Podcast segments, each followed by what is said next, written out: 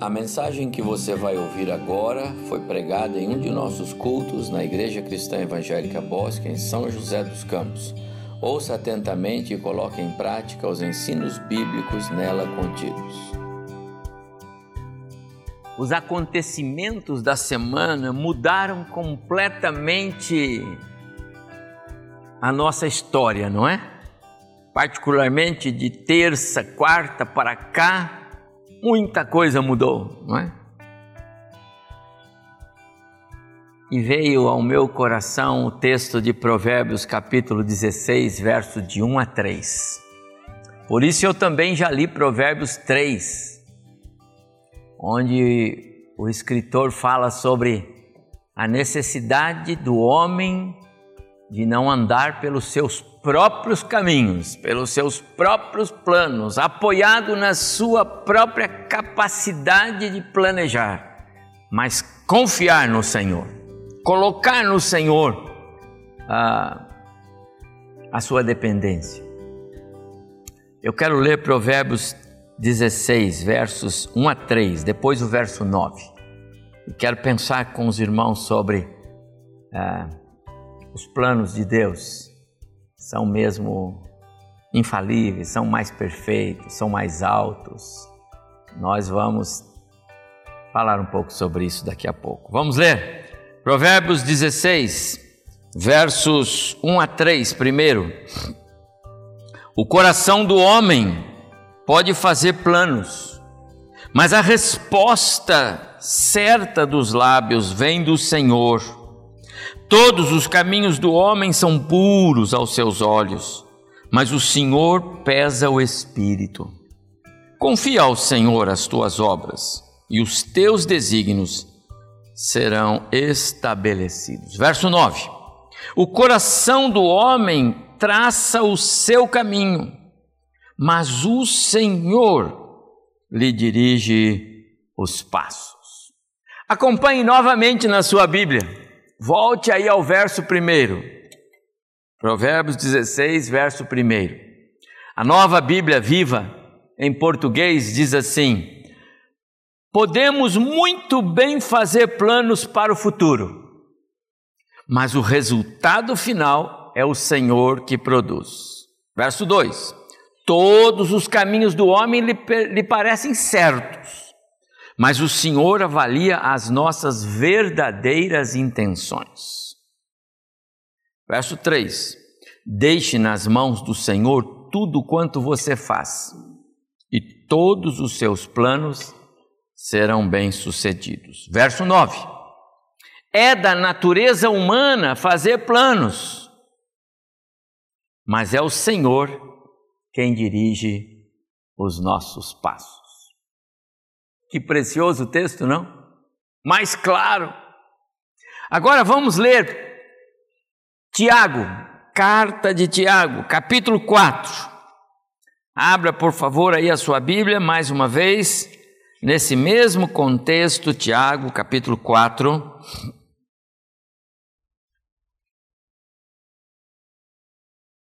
A partir do verso 13. Tiago 4, carta de Tiago, capítulo 4, verso 13.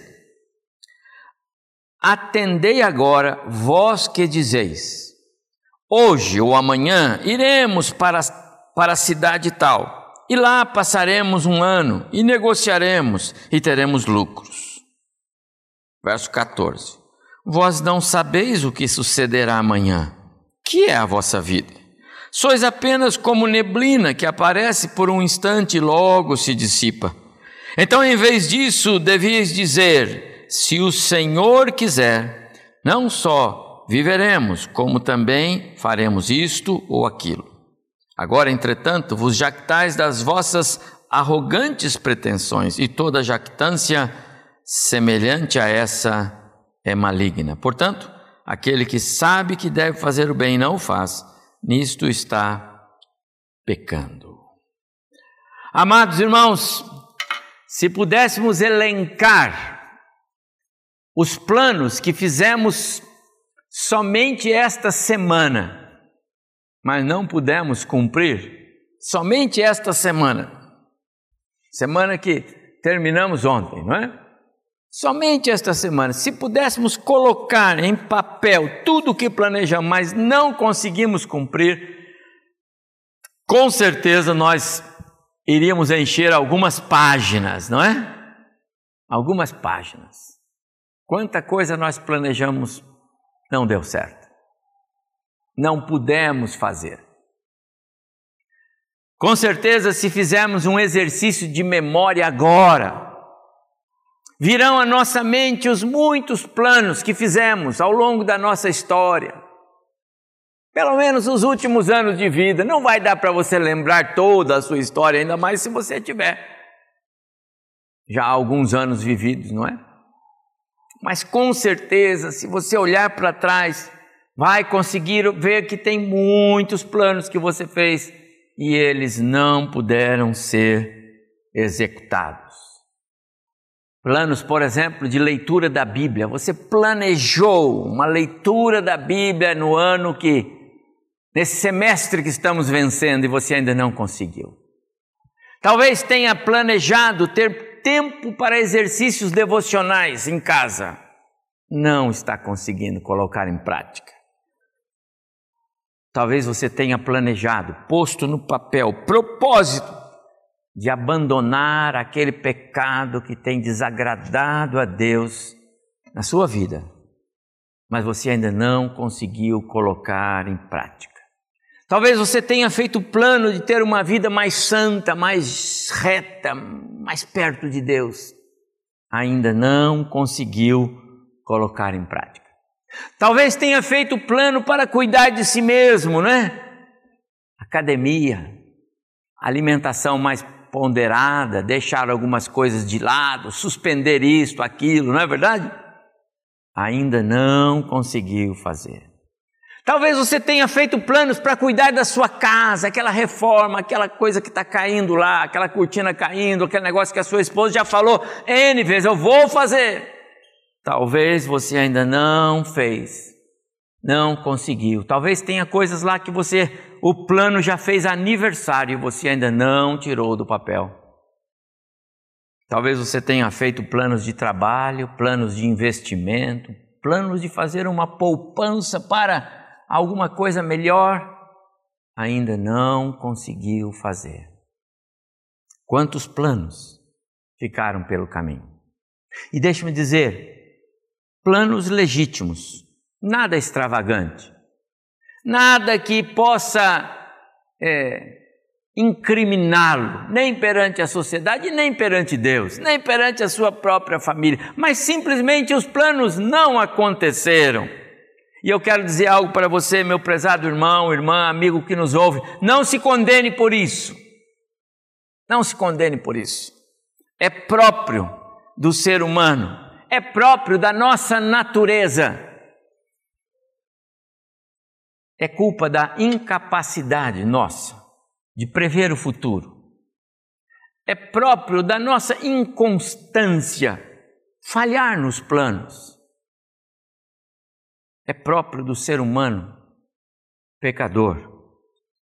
Basta pensar quantos planos ficaram pelo caminho por causa do pecado que nos rodeia, não é? Quantos planos? Como alguns que eu mencionei. Mas pense também nos planos que nós deixamos para trás pelas forças externas, porque nós não controlamos o que está fora de nós. Por exemplo, estamos há um ano e três meses, quatro meses já vai de pandemia. Quantos planos foram frustrados? Quantos noivos mudaram casamentos e foram mudando e mudando, mudando, não é? A gente viu alguns acontecendo assim. Hoje seria um dia muito especial para nós aqui. Já deveríamos ter tido uma manhã gostosa, abençoada, os familiares dos irmãos que iam ser batizados hoje pela manhã. Deveríamos ter uma igreja presencial com dificuldade de permitir os irmãos entrar porque teríamos limitações, mas muita gente gostaria de estar aqui. Planejamos o batismo, planejamos que seria um culto de ceia de manhã, com tudo planejado, tudo arrumado, tudo certo. Mas não aconteceu. Nós podemos fazer planos e devemos, mas, meus amados irmãos, o texto que nós lemos é claro. O Senhor tem sempre a palavra final. Mas uma coisa é certa: não é porque os planos não se realizam muitas vezes que nós vamos deixar de fazer planos. Nós temos de planejar. Jesus diz lá em Lucas capítulo 14: Qual de vós, se quiser construir uma torre, não se assenta primeiro para calcular, para planejar as despesas, para planejar o que vai fazer, para ver se pode ou não concluir a obra? Porque se você começa e não conclui, isso é constrangedor, é vergonhoso. Então planeje. Jesus é o primeiro a nos orientar sobre planos.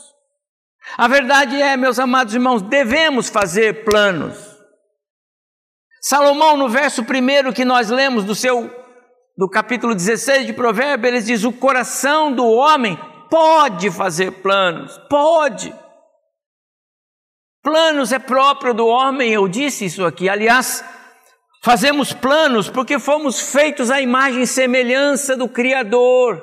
E o Criador é um ser de planos. Ele é o Deus dos planos e dos projetos. E ele nos fez com essa capacidade de planejar. Mas ele é planejador por excelência.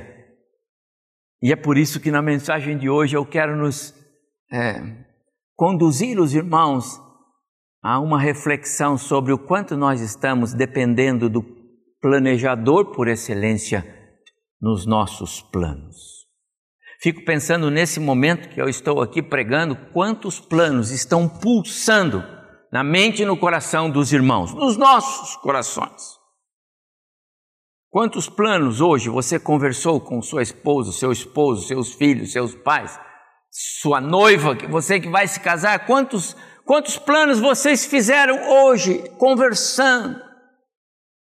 Talvez nesse exato momento alguns estejam revisando planos. Nenhuma censura quanto a isto. O problema então onde está? Se Deus não censura planos, se a palavra recomenda que nós devemos fazer planos, qual é o problema dos nossos planos? E a resposta é: o problema está nos planos que deixam Deus do lado de fora. Planos nos quais Deus não será honrado na nossa vida. Planos que trarão consequências desastrosas para nós, para a nossa vida, para a nossa família. Planos nos quais Deus não será glorificado planos que vão nos afastar de Deus. Tem muitos irmãos, muitos crentes fazendo planos, mas esses planos vão levá-los para longe de Deus. Eu preguei uma vez, cuidado, nem toda porta que se abre Deus abriu. E muitas vezes no lado profissional, nós achamos que Deus está abrindo portas e nós vamos por esses caminhos mas o Senhor Deus disse: não é seu caminho. Esse caminho vai te afastar de mim. E quantos irmãos estão afastados de Deus? Porque foram por caminhos seguindo seus próprios planos. Devemos nos lembrar, meus amados irmãos, que o pecado corrompeu-nos de tal forma que se torna impossível para o homem, impossível para o homem fazer bons planos. Nós podemos fazer planos, mas bons planos só quando o Senhor guia o nosso coração. O profeta Jeremias escreveu no capítulo 17, versículo 9: Quem pode entender o coração humano? Não há nada que engane tanto quanto ele, está doente demais para ser curado. Quem pode entender o coração humano? Está doente demais, é o pecado. Por isso, nossa dependência direta do Senhor. Por isso, a nossa dependência direta de ouvir o Senhor, de consultar o Senhor. Às vezes nós nos guiamos pela pela onda, pelo que os outros falam, pela maioria, pela conversa que ao nosso redor. Amados irmãos, o crente, ele é guiado pelo que o Espírito fala, ainda que muitas vezes ele vai na direção contrária da maioria. Deus cobra isso de nós. O que é que Deus está falando? E ainda, irmãos, um aspecto importante a considerar. Às vezes, aquilo que nós julgamos indispensável, prioritário, o Senhor diz: Isso não é importante. Às vezes nós vemos algumas coisas em algumas pessoas, mas isso é importante. Deus diz: Isso não é importante. Eu quero o coração. Deus quer o nosso coração. Às vezes a nossa, o nosso julgamento vai por caminhos equivocados. Então, amados irmãos, eu quero extrair algumas lições e vou ser breve nessa porção. Quero extrair algumas lições para nós que, nos ajudam, que vão nos ajudar a fazer planos, mas planos dirigidos pelo Senhor. Em primeiro lugar, esses textos que lemos nos fazem ver que Deus não deixou ao nosso alcance controlar o futuro. Guarde isso, Deus não deixou ao nosso alcance controlar o futuro. Mas atenção, nem mesmo por um instante sequer, nem mesmo alguns centímetros do curso da nossa vida. Jesus, lá no Sermão do Monte, no capítulo 6, ele disse assim: Qual de vós, por ansioso que esteja, pode acrescentar um côvado, essa medida aqui, ó, ao curso de sua vida. Em outras palavras, Jesus disse: vocês não podem acrescentar nem mesmo 60 centímetros, não pode acrescentar nem mesmo uma hora ao curso de sua vida.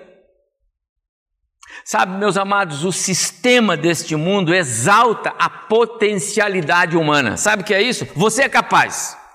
Nos meus últimos anos de trabalho na Embraer, até o ano 2003, quando então eu me aposentei da Embraer, 2003, eu fiz muitos cursos, mas muitos, muitos mesmo. E sabe, meus amados irmãos, a maioria deles eram cursos para nos capacitar, para enfrentarmos as dificuldades. E sabe como que era? Era assim: você é capaz, você, dentro de você tem a força, você pode, você pode, você pode. Amados irmãos, a palavra de Deus vai na direção contrária. A Bíblia enfatiza a finitude e a limitação humana. A Bíblia enfatiza a nossa dependência de Deus e não a nossa independência. Precisamos reconhecer e aceitar a instabilidade humana, a vulnerabilidade humana, a fragilidade humana. Nós fomos vítimas, ou estamos sendo vitimados por aquilo que o pecado trouxe a esse mundo. A carne, Precisamos aceitar a nossa limitação por causa do pecado residente. Aquele pecado, eu sou salvo, sou nova criatura em Cristo, mas o pecado ainda reside. Paulo fala sobre isso. Desventurado homem que sou, quem me livra? Precisamos reconhecer a nossa incapacidade incapacidade de prever o amanhã, de prever o futuro. Precisamos reconhecer isto. Portanto, precisamos levar a sério o ensino que o apóstolo Tiago escreveu e nós lemos aqui. Não diga, hoje ou amanhã iremos a determinada cidade, ficaremos lá um ano, negociaremos ali, teremos lucro. Como sabem o que será a sua vida amanhã? diz Tiago. A vida é como a névoa ao amanhecer, aparece por um pouco e logo se dissipa. Então o que devemos dizer é: se o Senhor quiser, viveremos e faremos isso ou aquilo. Esse texto Tiago escreve lá num contexto dos negociantes, sabe? Os comerciantes que eles iam para determinada cidade e lá eles previam fazer alguns negócios e ganhar algum dinheiro e depois voltavam com seus dinheiros. E Tiago diz: não falem assim, mas digam: se Deus quiser, iremos. Não nos esqueçamos, irmãos, não somos autossuficientes. Por nós mesmos jamais faremos planos perfeitos, execuíveis. Nós precisamos do Senhor. Há uma segunda consideração eu quero fazer aqui. Fazer planos sem consultar o Senhor é loucura. É como dar passos no escuro. Eu não sou tão amigo de ditados populares, e ditados populares nem sempre acertam, mas temos um que é certo: o futuro a Deus pertence. As coisas reveladas são para nós, as coisas encobertas pertencem ao Senhor. Deixar Deus de fora dos nossos planos, meus amados irmãos, é uma afronta à soberania de Deus. O crente não pode deixar Deus de fora, não pode fazer planos e a, a revelia de Deus. Deixar Deus de fora dos nossos planos é egoísmo. É como declarar que o que acontece conosco é problema nosso e não de Deus. É como dizer a Deus: Eu sei cuidar de mim, eu sei fazer os meus planos, eu sei cuidar das minhas necessidades. Isso é uma afronta à soberania de Deus. A questão é como podemos, sem Deus, fazer planos, se nem ao menos podemos saber o que será de nós nos próximos minutos. Não sei se terminamos esse culto, não sei se amanhã viveremos, não sei se Jesus volta hoje, ele pode voltar agora. Loucura, loucura. Fazer planos sem Deus é dar passo no escuro e isso é loucura. E para o crente isso é inconcebível. Daniel capítulo 5 tem uma narrativa é, muito interessante. O rei Beltesazar deu um banquete convidou mais de mil pessoas da alta cúpula, mandou trazer as taças que ele havia trazido do templo em Jerusalém para o seu palácio, e todos beberam e afrontaram o Deus de Israel. E enquanto eles estavam naquela algazarra, planejando e planejando o futuro do reino de Beltzazar, o babilônico, o caldeu, ruim homem que era, apareceram uns dedos de uma mão escrevendo na parede do templo. E os irmãos conhecem bem a história. Daniel, no fim de toda uma celeuma, é chamado e ele lê naquela mesma noite para o rei: O rei, essa palavra é do meu Deus. O Senhor foi pesado, o Senhor foi colocado na balança, rei e o meu Deus achou falta no Senhor. O seu reino será dividido e será entregue para outro rei, e o Senhor não viverá. Naquela mesma noite, aquele rei foi morto. E os persas assumem o controle e o governo bélico do mundo. É a substituição do na história que Daniel já havia previsto, não é? Com revelação de Deus, os, os, os medo-persas vêm no lugar dos babilônios e assim a história vai se escrevendo. Amados irmãos, que loucura quando alguém programa algo e Deus fica de fora. Um dos filmes que impactou a minha vida de jovem foi Titanic, né? o luxuoso e grandioso maior navio de passageiro da época, lá de 1912, que saiu de da Inglaterra com destino a Nova York, carregando mais de duas mil pessoas. E ele era tão robusto, tão forte, tão imponente, tão seguro, que as lendas por aí dizem que o povo da época dizia que nem Deus afundava aquele navio, que jamais ele seria afundado. Cinco dias depois, ele naufragou. Milhares de pessoas morreram. Fazer planos e deixar Deus de fora. As pessoas deveriam ter dito: se Deus quiser, esse navio chega lá. Se Deus quiser, eu vou fazer aquilo. Se Deus quiser, nós vamos fazer aquilo. Se Deus quiser, nós compramos um carro novo. Se Deus quiser, nós compramos uma casa nova. Se Deus quiser, nós faremos. Nós, se Deus quiser. Fazer planos deixando Deus de fora é loucura. A terceira lição que eu aprendo é que os nossos planos, eles são falíveis mas os de Deus são perfeitos e muito melhores que o nosso, então confiemos no Senhor. Gênesis capítulo 1, verso 31. E viu Deus que tudo quanto fizera era muito bom. Tudo que Deus faz é muito bom. Paulo escrevendo aos Romanos no capítulo 12, verso 2, ele diz: A vontade de Deus é boa, agradável e perfeita. O que Deus faz é bom, é agradável, é perfeito. Jeremias, no capítulo 29, verso 11 do seu livro, ele diz: Palavras do Senhor Deus, porque eu sou que conheço os planos que tenho para vocês. Eu conheço os planos, diz o Senhor, eu conheço.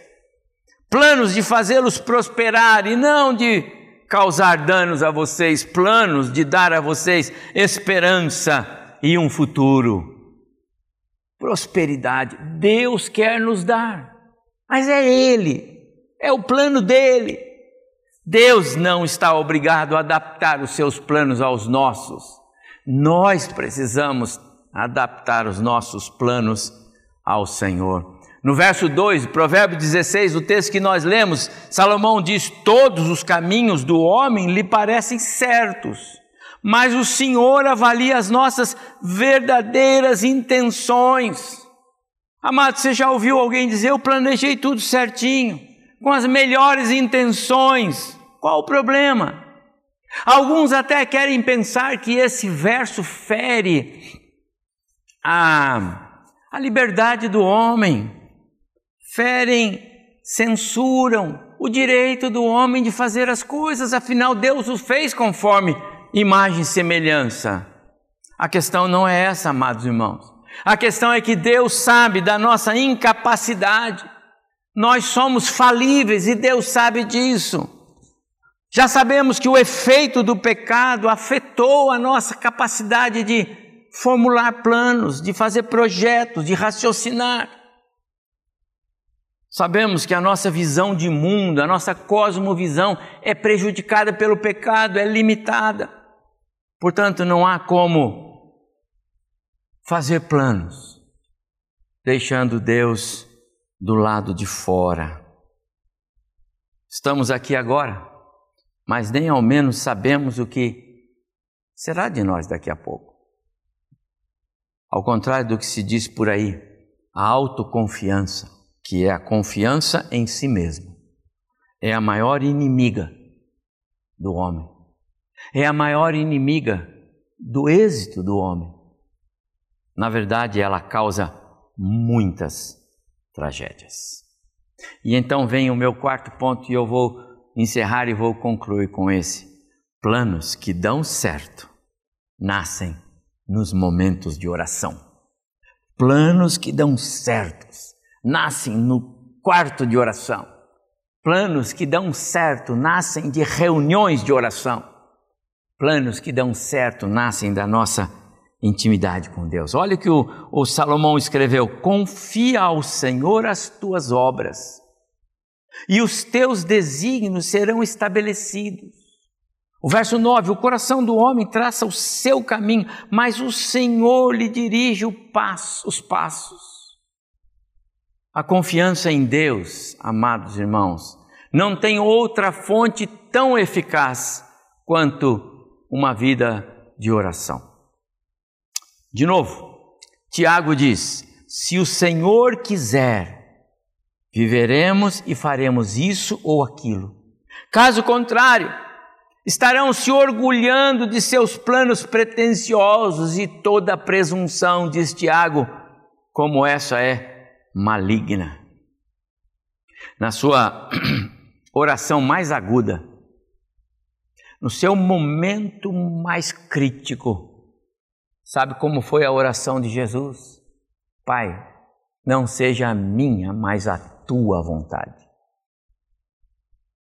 Fazer planos é, regados com oração é quando nós dizemos para Deus: Pai, não é a minha, mas é a tua vontade. Não é o que eu quero, mas é o que o Senhor tem para mim. Não é como eu quero, mas como o Senhor preparou.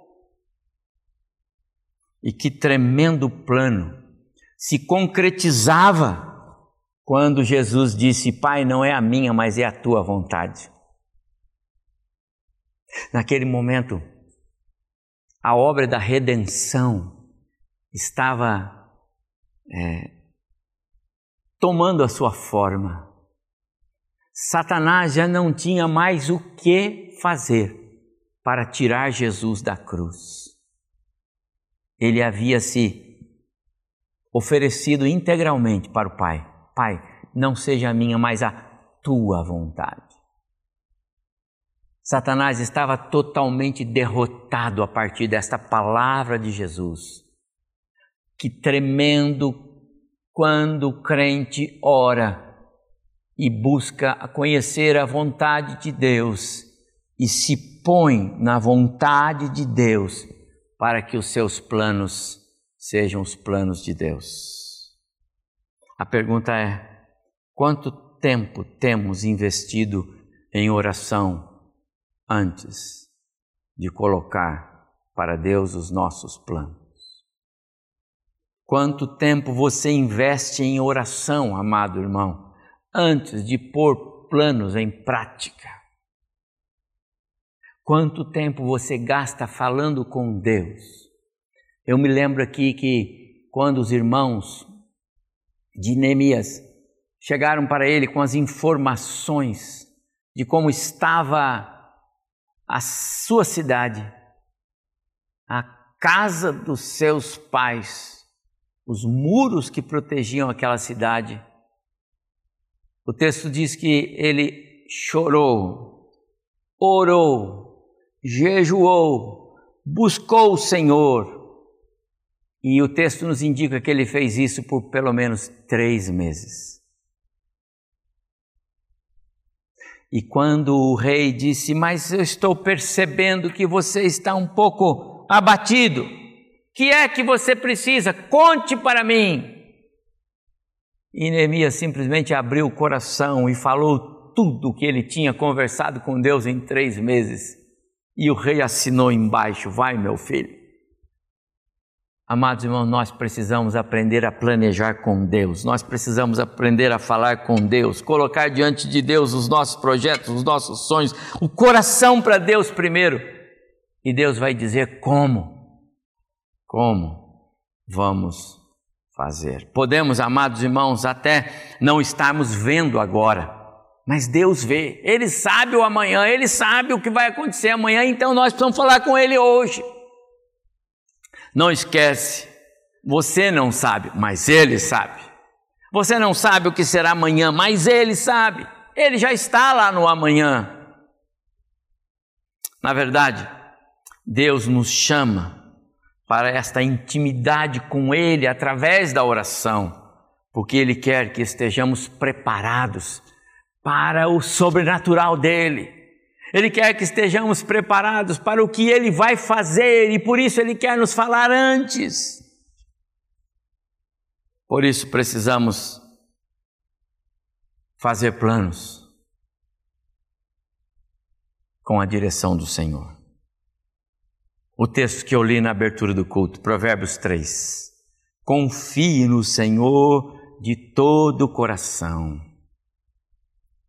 Não dependa do seu próprio plano, do seu próprio entendimento. Busque a vontade de Deus em tudo o que fizer, e Ele lhe mostrará o caminho a seguir. Não se impressione com a sua própria sabedoria. Não fique cheio de si, pensando que a sua própria sabedoria é a razão do seu sucesso. A verdadeira sabedoria é temer o Senhor e afastar-se do mal. Então você terá saúde para o corpo e força para os seus ossos. Não se esqueça, meu prezado irmão, meu amigo, você que me ouve hoje à noite. Deus não nos deixou conhecer o futuro, nem um instantinho só. Então não faça planos sem consultar o Senhor. Ele conhece o futuro. Fazer planos sem consultar o Senhor é loucura. Nossos planos são falíveis, mas os de Deus são perfeitos e Ele os faz para a nossa alegria. Invista em tempo de oração, gaste tempo com Deus para que o Senhor lhe dirija os passos e lhe mostre os perfeitos planos que Ele tem para nós. Que o Senhor nos abençoe com esta palavra. Que o Senhor nos guie por planos dele na nossa vida. Confia no Senhor. Entrega o teu caminho ao Senhor descansa nele e ele vai fazer tudo para você.